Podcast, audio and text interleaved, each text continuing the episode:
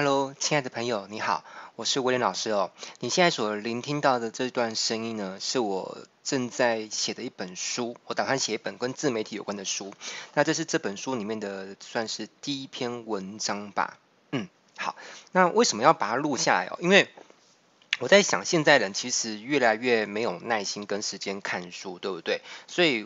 也有可能就是未来我的读者买了我的自媒体的书，可能会没有时间看，就把书供在书架上。那这次我完全不愿意发生的事情，所以为了服务我的读者以及我的一些学员跟好朋友们，所以呢，我就把我写的书的文章呢，就顺便也把它录下来，也就是有个音频格式版。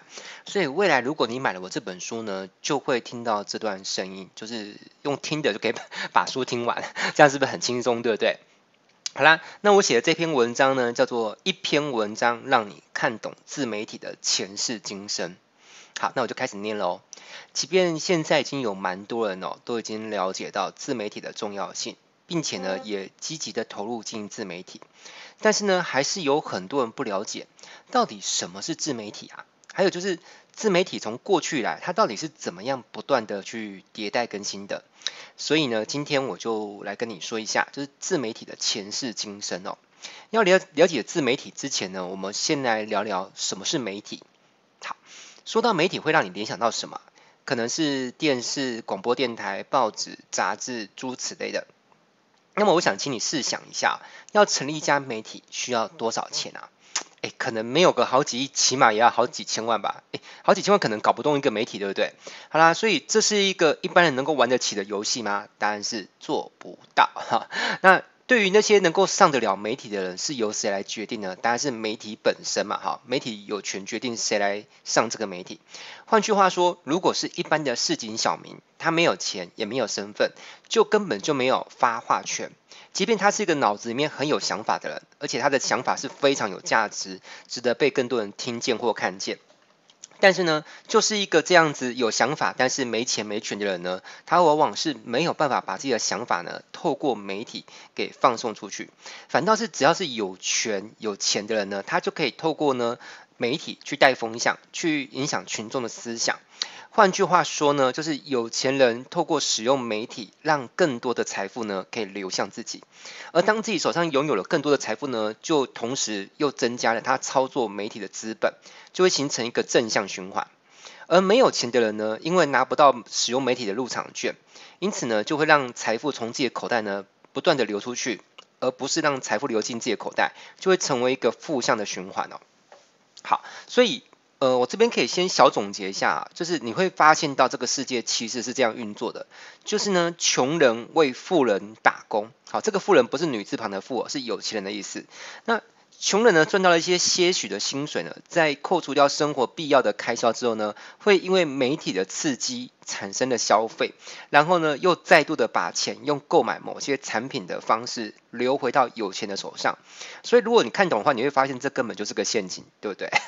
好啦，那直到互联网兴起哦，尤其是移动互联网的兴起，就改写了这个局面。我可以毫不夸张的说啊，自媒体就是穷人翻身的最佳杠杆。那么什么是杠杆呢？你可以想象哦，有一颗大石头在那边，你根本移动不了它。但是，一旦你学会了使用杠杆，大石头就被你撬动了。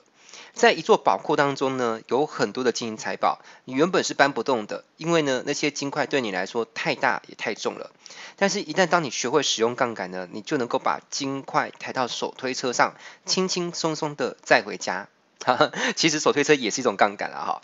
那是的。拜科技所赐哦，现在有很多好用的平台，让你即便是一个人哦，也可以活得像是一个队伍一样。即便你没有什么钱，没有什么 权力，你也可以创办一个媒体，并且呢，建立起巨大的影响力。好，我举个例子来说，只要你能够善用类似像 YouTube 或是哔哩哔哩、优酷之类的一些视频的平台，你就可以成立一个自己的电视台，而且呢，收视率与影响力哦，一点都不会输给传统的主流媒体哦。当我在撰写这篇文章的时候，我有去查一下老高跟小莫的频道，他们的频道呢是成立于二零一四年，至今哦已经累积了一点二亿的影片观看次数，几乎是台湾的人口的六倍啊！这还只是他们在 YouTube 上面的主频道的观看次数哦。你要知道他们的影片常常是会被搬运到其他平台去哦，所以如果包含那些他们的视频被搬到其他平台的观看次数的话，我觉得这个人数可能要翻好几倍。嗯，好，还有一个 YouTuber，我不知道你有没有听过，他叫李子柒哦。他在他的影片里面呢，几乎都不说话。你看，不说话也可以拍片哦，这种片叫默片。那就是这样一个不说话的默片呢，他却创造了一千六百八十万人的订阅。已已经很确定是台湾人口的总和，对不对？然后有多少人看过呢？总共超过二点七亿人次的观看。说真的，你今天就算是成立一个传统的主流媒体，不管是电台、电视台，都很难交出这样的成绩单，对不对？那对于如今的我来说，其实我已经很很少没有很久没有去透过电视去看新闻啦。你知道吗？像我家里的电视，我基本上就。干脆就放弃了安装第四台这个想法，因为以前装了一年呢，只打开过一次，就是安装好测试它可以看的那一次，之后就不看了。所以我现在会看新闻，都大部分都是我可能出去外面在餐馆里面，然后一边吃东西一边抬头看餐那个就是饭馆里面的电视了哈。所以我平常在家是不太看，因为我要看新闻，我就直接上网络看，还比较及时方便啊。所以我大部分时间我都是怎么样去吸收媒体资讯？我都是透过在家里或在公司，我就透过网络看一些自媒体的人哈，他们又发表一些什么样有趣又有料的一些内容。好，那我猜哦，正在聆听我的声音的你，可能也跟我差不多，你同意吗？嗯，如果你也是的话，你再留言让我知道。就是呃，就是你已经很少看电视了，就可能不至于完全不看啦哈，就是。那个时间段变少了啊，大部分时候都在划手机或是划电脑。嗯，那自媒体是从什么时候开始的呢？其实蛮早的，早期我不知道你有没有听过，有一种东西叫 BBS 哦。嗯，如果你有听过的话，可能。年纪跟我差不多，但是年纪跟我差不多，你也不用害羞啦哈。我顺带一提，我是一九七七年出生的。那当时有一些喜欢写文章，而且文章写得不错的人呢，他们会透过网络上的 BBS 论坛，好，那发表他们的创作。这个可以当做是第一代的自媒体人哦。那其中最具代表性的呢，我觉得是那个写出第一次亲密接触这本小说的痞痞子蔡。好，那他是在一九九八年哦，他发布在成大资讯所的 BBS 之后呢，他就把这一系列的文章哦陆陆续续的发完，嗯，发完之后在网络上就被疯传啊，就到处都一堆人在看在推荐，因为你看到一个很精彩的东西，你会推荐给你的朋友嘛，那所以他就创造了一个极大的一个网络的声量哦。那受到这样的影响，其实当时有很多的女生都把她自己的网络的昵称改成什么？改成轻舞飞扬哦，就是那个故事的女主角。我当时看那个小说，我也觉得很感动了哈。那呃，这个网络小说后来就是被出版社签下版权哦，出版之后卖了四十万册。其实讲到这边，你你你仔细思考一件事情是蛮有趣也蛮吊诡，就是说这个小说在网络上你已经可以免费把它看完了，可是为什么还能够印出来之后让人花钱去买？你不觉得这很妙吗？哈，这个你可以去思考到底背后的逻辑是什么？好，如果想通之后，我我恭喜你哦，你一定会有很大的进步。好，那反正呃卖出四十万册，哎，你知道这年头光是能够卖出一万册就就要畅销书作家，已经非常不容易了。卖出四十万册是什么概念哦？它的影响力不是光只有在台湾而已哦，它是覆盖了海峡两岸当时的校园青年哦，当然也包含了当时的我哦。那这份网络文学的创作呃作者蔡志恒先生呢，他并不是说他有一笔很大的启动资金，然后他去经营一个媒体，然后创造这样的影响力。其实相反，他就只是一个可能跟你我一样的一个平凡人，然后他注册了一个 BBS 账号，然后在免费的哈，在网络上写小说，就让成千上万人看见他，follow 他。所以按照这个这个逻辑啊，其实你也可以想，如果今天你在网络上发表一些东西，已经可以让很多人都看见你的创作，而且很喜欢你。其实未来你要找出版社谈的时候，你就很有话语权。你可以说，诶，你看我的粉丝。呃，我的粉专账号有多少人订阅？你看我的文章都多少人在按赞、在留言，代表的东西是有人看、有人喜欢的。这样出版社就对于出版你的东西会比较有信心嘛，对不对？好，所以呢，在过去的年代呢，即便你再有才，好，这里的才指的是才华，你再有才，只要你没有财，好，这里才是另外一个财，就是财富的财，也很难有所作为。好，可是呢，在自媒体时代不一样了。你这时候，你有才华比你有财富更重要，甚至只要你够有才华，财富早晚会自动跟上来。只要你不去停止创作的脚步哦，有时候财富它还没来，只是它它还在追，还没追上你。但是你不能停下，你必须持续的创作，它才会跟上来哦。但是你想想看哦，要像痞子蔡那样写出好几万字，那个小说到底多少字我不确定啊，但是肯定有十多万以上吧，我我猜的啦哈，因为我自己写过书嘛，我的第一本书就十二万字，所以我猜他的他那本小说的书字数应该有超过十几万。其实这种事情并不是每个人都做得到，对不对？因为每个人他去抒发他的那个创作能量的方式都不一样哦。有些人对于输出文字这件事情是就是很。很没辙啦哈，我不知道有没有这种人，就是他打开电脑，面对一个空白的 Word 档，然后他努力的思考了半小时之后呢，挤出来的文字 总量还不超过五行字。如果你是的话，你也可以留言告诉我。如果很多人留言的话，我可能改天再跟大家讲要怎么解决这个问题哦，因为早期我也曾经是这样子。好啦，那不用怕啦哈，就是其实除了输出文字之外，你还有别的选择。如果你是对那种图像构成的能力特别有天分，好，那就画画吧。像弯弯呢，就是一个很好的例子哦。当时他在无名小站就是发表一系列的 NSN 大头贴，其实它的特色就是，嗯。上班的人看了会觉得很解气啊，就是很抒发内心的郁闷，觉得他说出你心中想说的话。那当时我 我身边的一大堆的朋友，他的 NSN 的那个大头贴全部都变成弯弯的图片，我觉得这个洗脑的功力也太可怕了吧。好啦，嗯，有点像那个骇客任务那个史密斯哦，嗯，就像那样的，可以把别人同化成自己。好，接着二零零五年的时候呢，弯弯获选。他得到那个就是中时电子报全球华文部落格大奖，还有呢金石堂书店年度风云人物呢，也也也得到这个殊荣哈。那还有就是全家便利商店呢跟弯弯合作推出弯弯磁铁，送出五千万个磁铁，为全家便利商店呢带来上亿新台币的营收。哦，听到这里你就觉得超厉害超狂的哈。好了，我这里也许一个愿望哈，会不会哪天威廉也做出一个？我的一个人物公仔还是什么的，然后送出五千万个，或是卖出五千万个，嗯，想一想这个梦做起来还是挺美的。好啦，那继文章跟图片之后呢，还有什么可以做的呢？嗯，有，如果你有一种能力哦，就是面对镜头能够搞笑的能力哦，哎，千万不要小看这种能力哦，这个能力含金量高到你无法想象哦，能够为你带来上千万的年收入哦，上千万的年收入的话，可能 好像也不比当医生差，对不对？哈，是的。你看哦，第三代的自媒体人是做什么？是经营呃影片，也就是视频格式的输出物。举例来说，有一个 YouTuber 叫做谷阿莫，好、他抓准了网友怕自己落伍的心理。你看哦，如果一个电影大家都看过，你没看过，你是会着急？你怕跟人家讲话的时候就是没话题嘛啊，所以他他推出了很多的影片，就是帮助你用用几分钟哦，比如说用十分钟就能够快速了解一部电影。那因为现在人都忙嘛，你说真的没有时间把每一部电影都追完，好，所以如果能够用十分钟或二十分钟就看完《哈利波特》的全系列电影，诶，这种东西是会很多人想去看，对不对？嗯，或者是有一部电影，它如果出新的续集，哈，比如说假设啦，《亡命关头》出第几？哎，第九集出了吧？哎，好像出了哈。好，那假设像这种情况，你是会想要去看前八集，好，了解前面的的状况，但是把前面八集都看完有点困难，太花时间，而且不知道去哪里找。好，所以如果有一部影片可以让你花一二十分钟就快速了解《亡命关头》的前八集，你是就会想去看，看完之后你再去看第九集的时候就可以衔接上了嘛。那当时我也很爱看古阿莫的解说啦啊，虽然古阿莫后来有一些争议，好，但是不得不说，他的确起码他是成功过，好，而且他现在也还是有一定的人气哈。有些人是连成功都没成功成功过，然后就会一直去吐槽别人哦。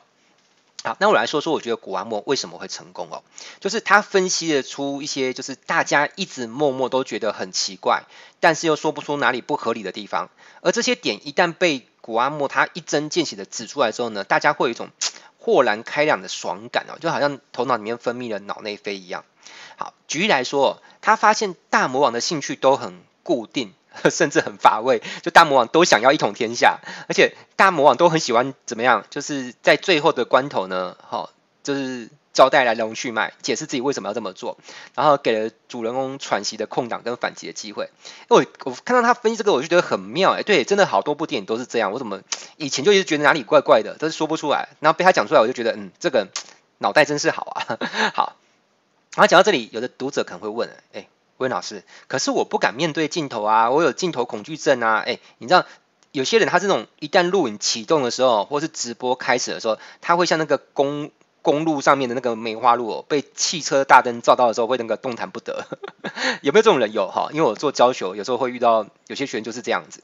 好，那不用怕哈，温老师还有一个计策啊，可以跟你讲，就是如果你的声音还不错听的话，你可以把它录下来放到 Podcast 平台哦。像我有一个好朋友，他叫苹果老师哦，他就是把他跟他的小朋友说的故事呢上传到网络平台去，结果呢这个行为居然让他成为了 KKBus 的百大播客的前三十名的，诶，真的是蛮厉害哦。光要进百大就不容易，他是百大播客的前三十名哦。而且你看，他一开始只是为了说故事给小孩听，好，也不是为了赚钱。可是他在 Podcast 上面的成功呢，却意外的帮他撬开了另外一扇财富的大门。就是呢，开始有很多人会想要花钱跟他学习，到底要怎么样经营 Podcast 频道。那也会有厂商找他做业配嘛，因为他的频道有很多人在收听，所以呢，展望未来，我觉得自媒体还有无限的可能性。比如说啦，短视频啊、直播啊、元宇宙的兴起，都会让自媒体的创作呢，在未来可以用最过瘾的方式哦，在舞台上面尽情的挥洒。那工具跟平台哦，你放心，只会设计越来越简单，让跨入的门槛呢会越来越低。所以说呢，真正阻碍你不能够经营自媒体的这个障碍啊，从来不会是你过去以为的那些问题，比如说我不懂网络啊，我电脑不熟啊，我没有设备，其实那些都不是问题。真正的问题是你有没有办法淬炼自己，好像锻造一个宝剑、宝刀一样，你要淬炼自己，让自己成为一个自带芬芳香气的灵魂。我觉得这很重要，因为如果你的灵魂是有香气的，其实人们自然会被你吸引过来。你有没有站出来让世界看到你的勇气？你的心里面有没有装载了一些故事？而且是你觉得这个故事如果能够被更多人听见，你会觉得这世界上有一些人他得到温暖的激励，甚至是情绪上的救赎。就像为什么我的工作这么忙，可是我还是会常常写故事。我把我过去发生的一些事情，有些甚至是不光彩的事情，有点有点挫，嗯，甚至有点 可怜的故事，我都把它写出来。我不怕，我不怕被别人嘲笑。我也不怕别人看不起我，因为我知道那些故事有可能会鼓励到一些人，所以我觉得我再忙再累，我都有一种 责任或是义务，我会想要把这故事写出来，哪怕千万人当中就因为一个人他在很低潮的时候，因为我的故事鼓励到他，我觉得这就值得了。所以，当你的创作输出的欲望大过于你的恐惧的时候，人为什么会有经营自媒体的恐惧？有哦，比如说有些人他会害怕说，哎，我这样做别人会怎么看我啊？会不会对我指指点点的？会不会酸言酸语？诶，这是很多自媒体人的恐惧哦。那 甚至还会有人因此而得忧郁症，这也是真的。所以有些人他还会担心一件事情，就是他还没有做，但是他想到说，那万一我花了好多时间，比如说我投入了呃几百个小时、上千个小时我去做，然后投入这些心力，结果我还是搞不出什么名堂。那我这些时间是原本我可以拿去休息、去玩耍，或是去兼差去赚钱。的时间，但是我却投资媒体经营，结果没赚到钱，我他就会觉得很挫败感。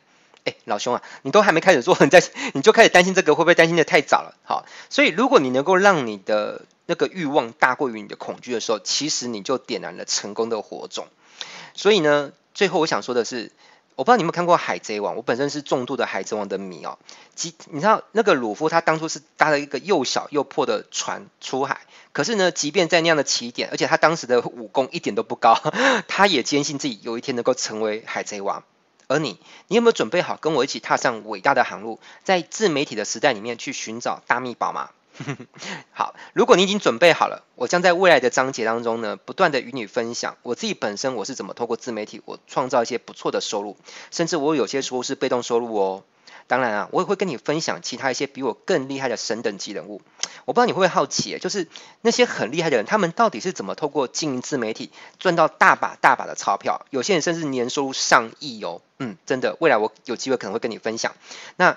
而且这些人不止赚到了钱，重点是他们还被很多人，被成千上万的人很喜欢他们，不只是订阅他们的频道，而且追随模仿他们的一切的行为，他们买什么就跟着买买买，甚至崇拜他们哦。好啦，那这就是这个单元我想跟你分享的东西。我是温老师，我们下个章节再见喽，拜拜。